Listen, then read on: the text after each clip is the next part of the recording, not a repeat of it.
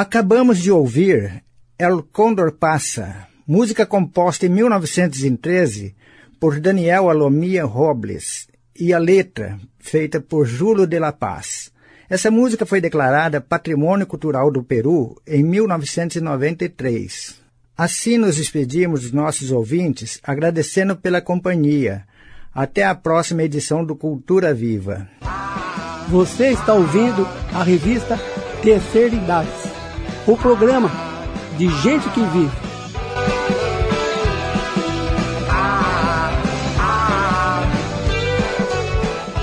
Anote, anote, aí. aí. Anote, anote aí.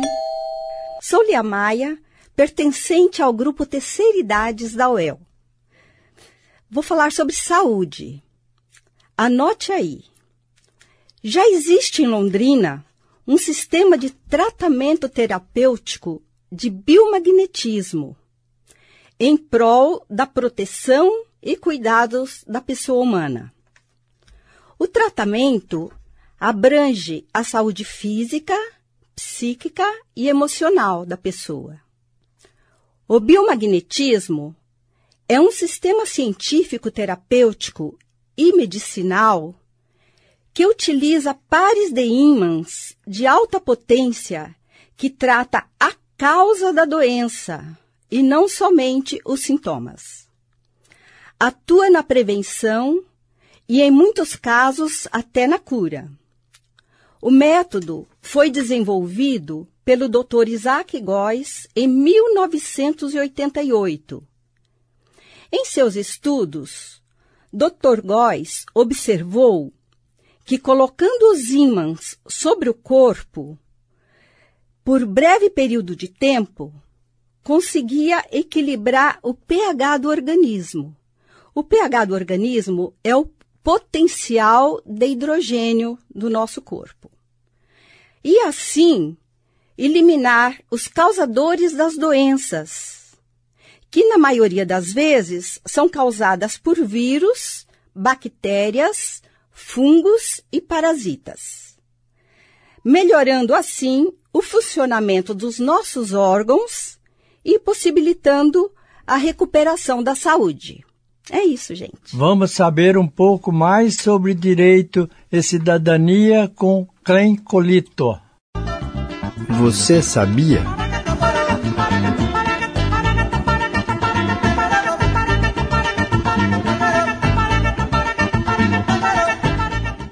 Olá, vocês que nos ouvem.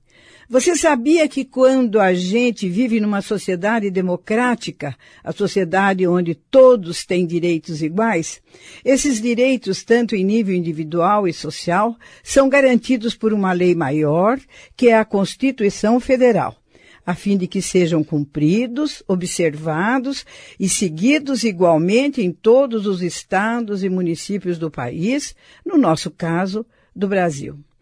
É importante que fique claro que todos nós, sejam idosos, jovens, crianças, têm os nossos direitos firmados naquele documento, a Constituição Federal do Brasil, que foi formulada e aprovada em 1988 pela Assembleia Nacional Constituinte.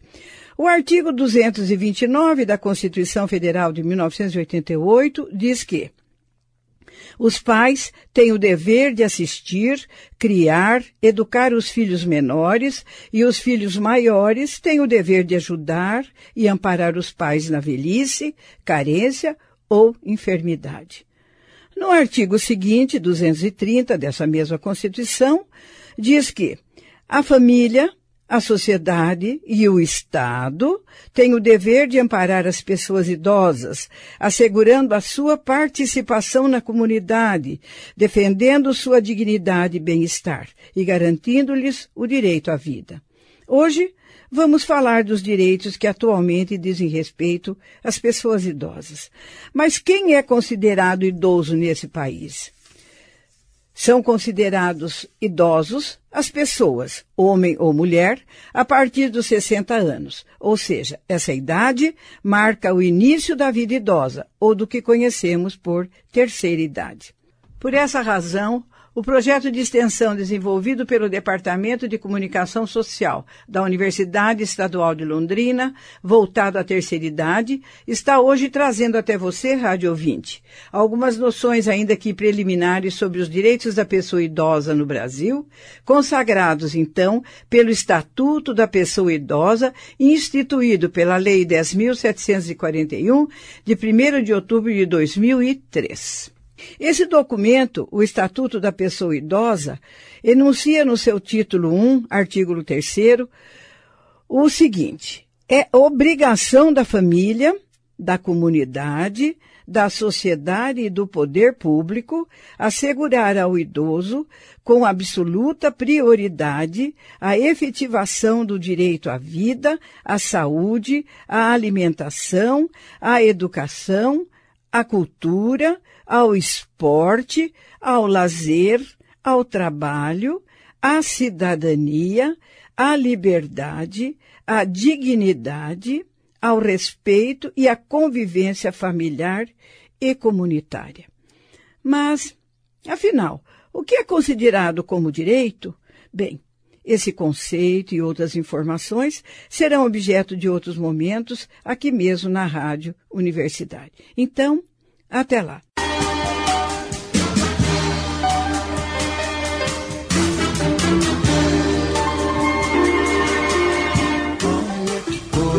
Mais linda, mais cheia de graça. Ela, menina que vem e que passa, num doce balanço, caminho do mar. Moça do corpo dourado, do sol de Ipanema, o seu balançado é mais que um poema, é a coisa mais linda que eu já vi passar. Ah, tão sozinho. Ah, porque tudo é tão triste. Ah, a beleza que existe. beleza que não é só minha e também passa sozinha. Ah, se ela se enche de graça e fica mais lindo por causa do amor. Por causa do amor. Por causa do amor.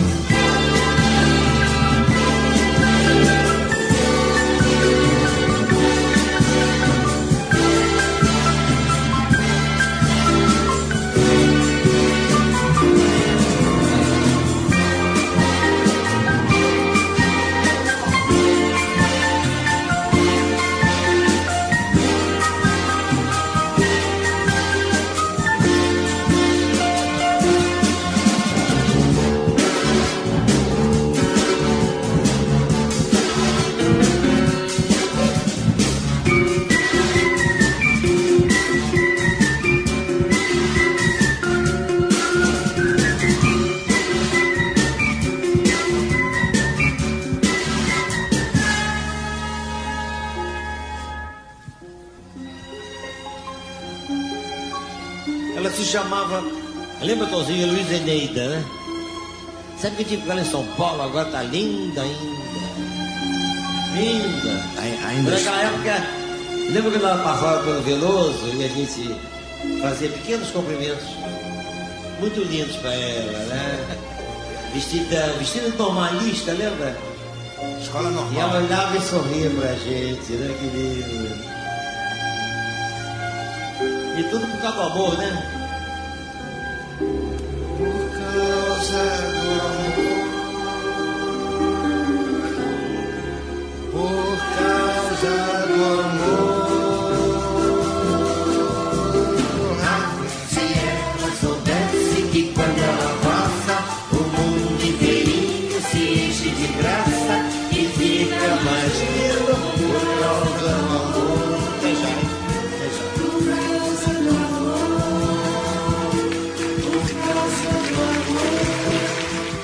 Acabamos de ouvir com Tom Jobim e Vinícius de Moraes, Garota de Ipanema. Momento poético.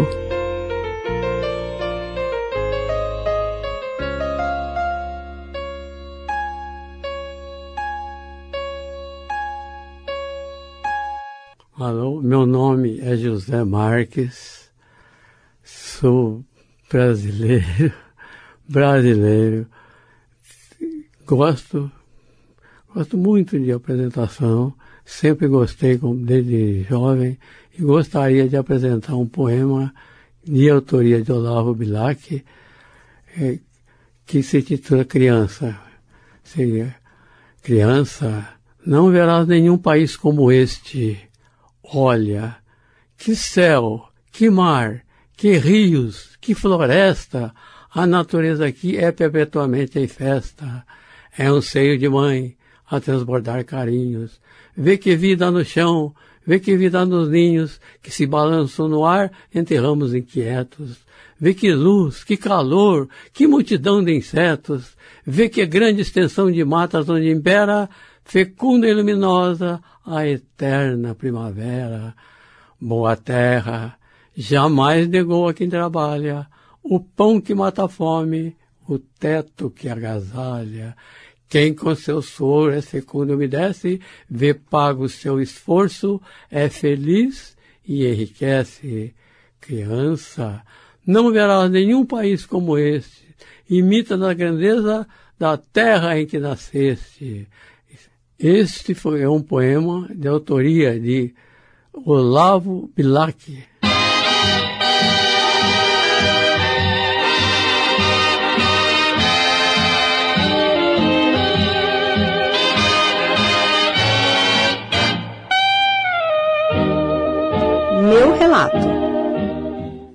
Oi, pessoal. Tudo bem? Meu nome é Edgar Beralderi. Eu tenho 66 anos, bem vivido, graças a Deus. E o que eu vou relatar aqui para vocês é um jeito pessoal de cuidar da saúde e do bem-estar, que é muito importante nessa fase da nossa vida. Sou um cara bem ativo e de muita boa saúde. Levanto cedo todos os dias, tomo café, rico em fibras, frutas, proteínas, etc. E vou para a academia. Todas as manhãs eu estou na academia. E, e, e é melhor a gente ir para a academia, fazer exercício de manhã, que rende muito mais. Depois, vamos para o almoço. Sempre com um almoço saudável, rico em nutrientes, para aguentar o dia todo, né? Porque não é fácil, não. À tarde, eu vou cuidar do meu, toda tarde, né? Eu vou cuidar dos meus negócios, do meu trabalho. E é assim a semana toda. Sou uma pessoa que desde a minha infância e juventude pratiquei esporte. Sempre gostei.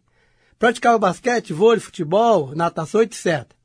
Hoje, de vez em quando, ainda jogo uma bolinha. E também um churrasquinho com os amigos no final de semana, né?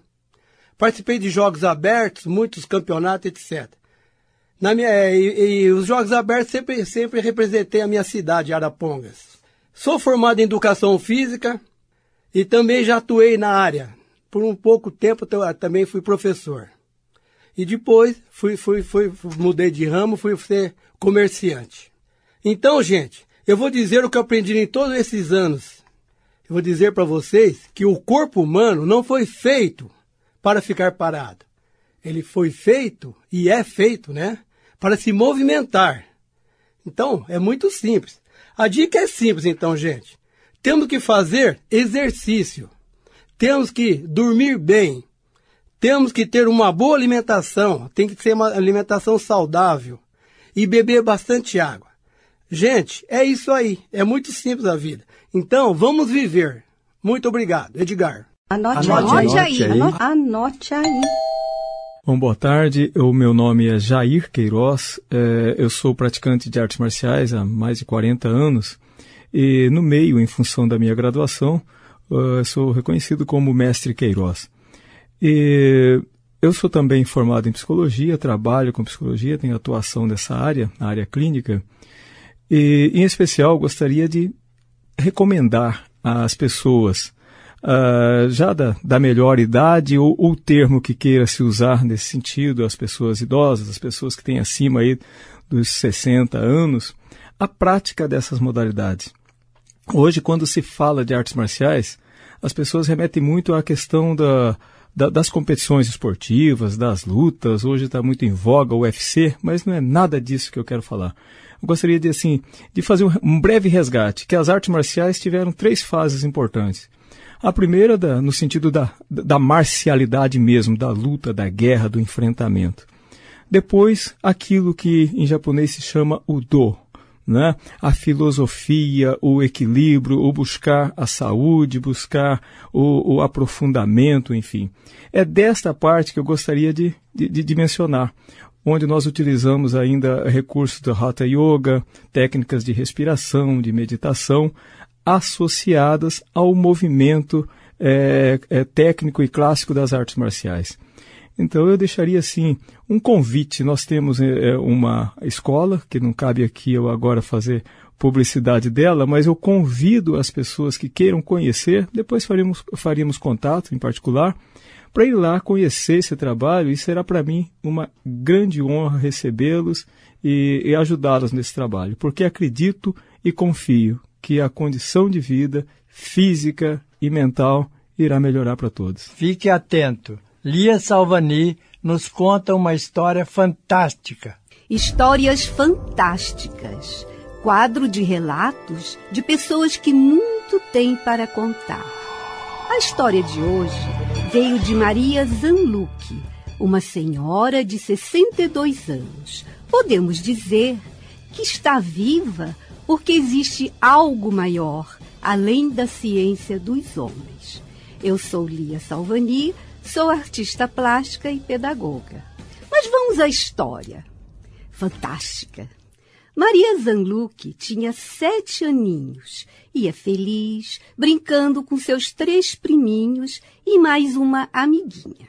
Iam para a escola, que ficava bem longe, mais ou menos seis quilômetros de onde moravam. O tempo estava assim, meio chuvoso. Molha não molha. E lá iam as cinco crianças. Maria era mais novinha, criança perfeita em tudo, esperta, cheia de criatividade. Os adultos sempre estavam em alerta, porque ela sempre aprontava uma traquinagem, e às vezes até um tanto perigosa. Como mexer com a vaca que tinha cria e que corria atrás de qualquer um que passasse perto de seus filhotes. Mas voltando à caminhada das crianças em direção à escola. O tempo que estava meio chuvoso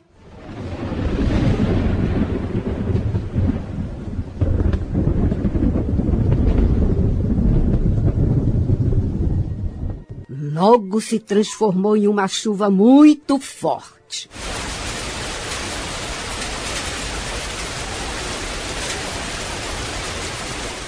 O trecho do caminho em que estavam era descampado, não tinha nenhum abrigo.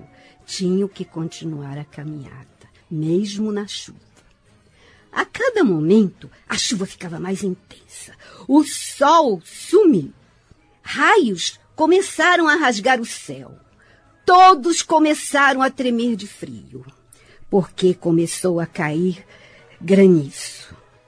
Meu Deus, Parecia o fim do mundo, e lá estavam as crianças desprotegidas em meio à tempestade. Maria lembra que começou a pedir ao seu anjinho da guarda proteção, porque não gostava de sentir frio e o crepitar dos raios.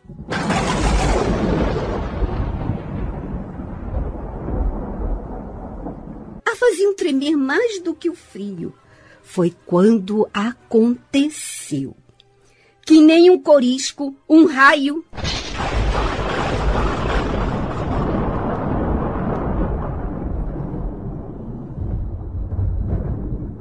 Despencou lá das nuvens e atingiu em cheio. Maria só lembra de ter acordado com a mulher do administrador da fazenda puxando sua língua enrolada. Demorou um bom tempo para que saísse do atordoamento em que se encontrava. Daí para frente, o relato é de fato fantástico. Maria, mesmo atordoada, lembrava-se de tudo, embora tenha ficado toda inchada. Seus avós a levaram para o médico do povoado, que achou que deveriam levá-la para a cidade. Fez uma carta de recomendação para o Hospital das Clínicas de São Paulo. Tiveram que sair de Londrina para São Paulo. Lá ficou internada seis meses. A internação foi a sua sorte, porque médicos da Alemanha estavam fazendo pesquisas no Brasil e lançando um remédio que, embora tivesse efeitos colaterais, poderia salvá-la. Maria poderia ficar com deficiência mental ou não iria crescer mais. Ficaria com o tamanho que estava para sempre.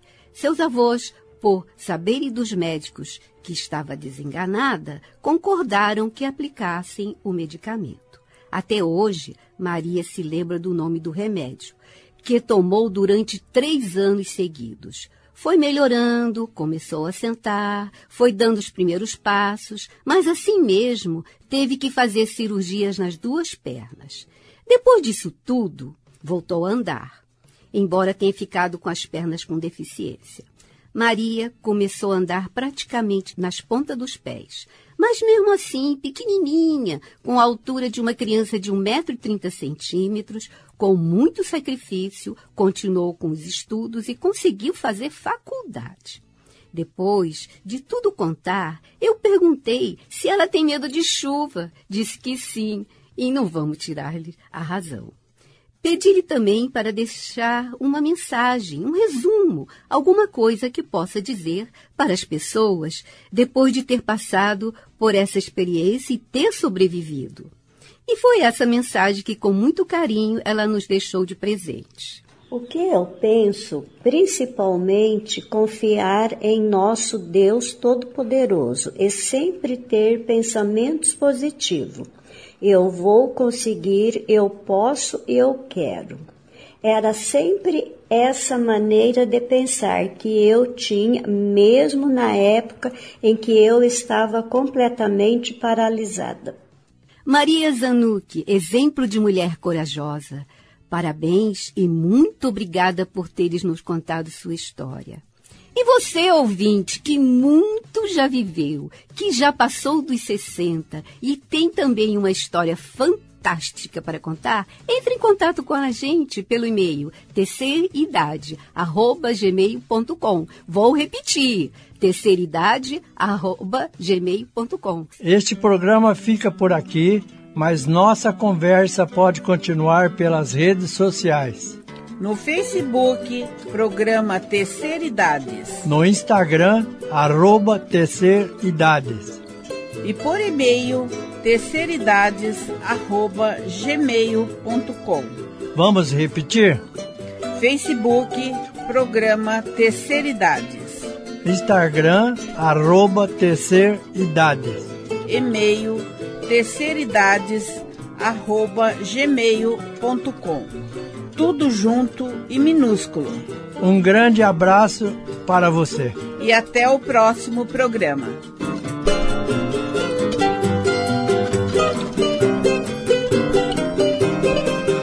O programa Terceira Idades é resultado do projeto de extensão Plataformas Digitais da Universidade Estadual de Londrina, sob a coordenação do professor Reginaldo Moreira. Produção e locução: Clem Colito, Edgar Beralderi, José Marques, Kiyomi Yamada, Lia Maia, Lia Salvani, Lourdes Santos de Almeida, Luiz Gonzaga Ferreira da Silva, Mário Guscuma, Terezinha Ribeiro de Bom, Valdoneido do Carmo e Vera Lúcia Crespim. Edição: Equipe Terceira Idades, João Lopes, Danilo Brandão. Monitores: Jair II, Ana Júlia Oliveira, Júlia Ilkiu, Pietra Bilek. Agradecimentos: Departamento de Comunicação da UEL, Rádio UEL FM e GESEM, Grupo de Estudos sobre Envelhecimento.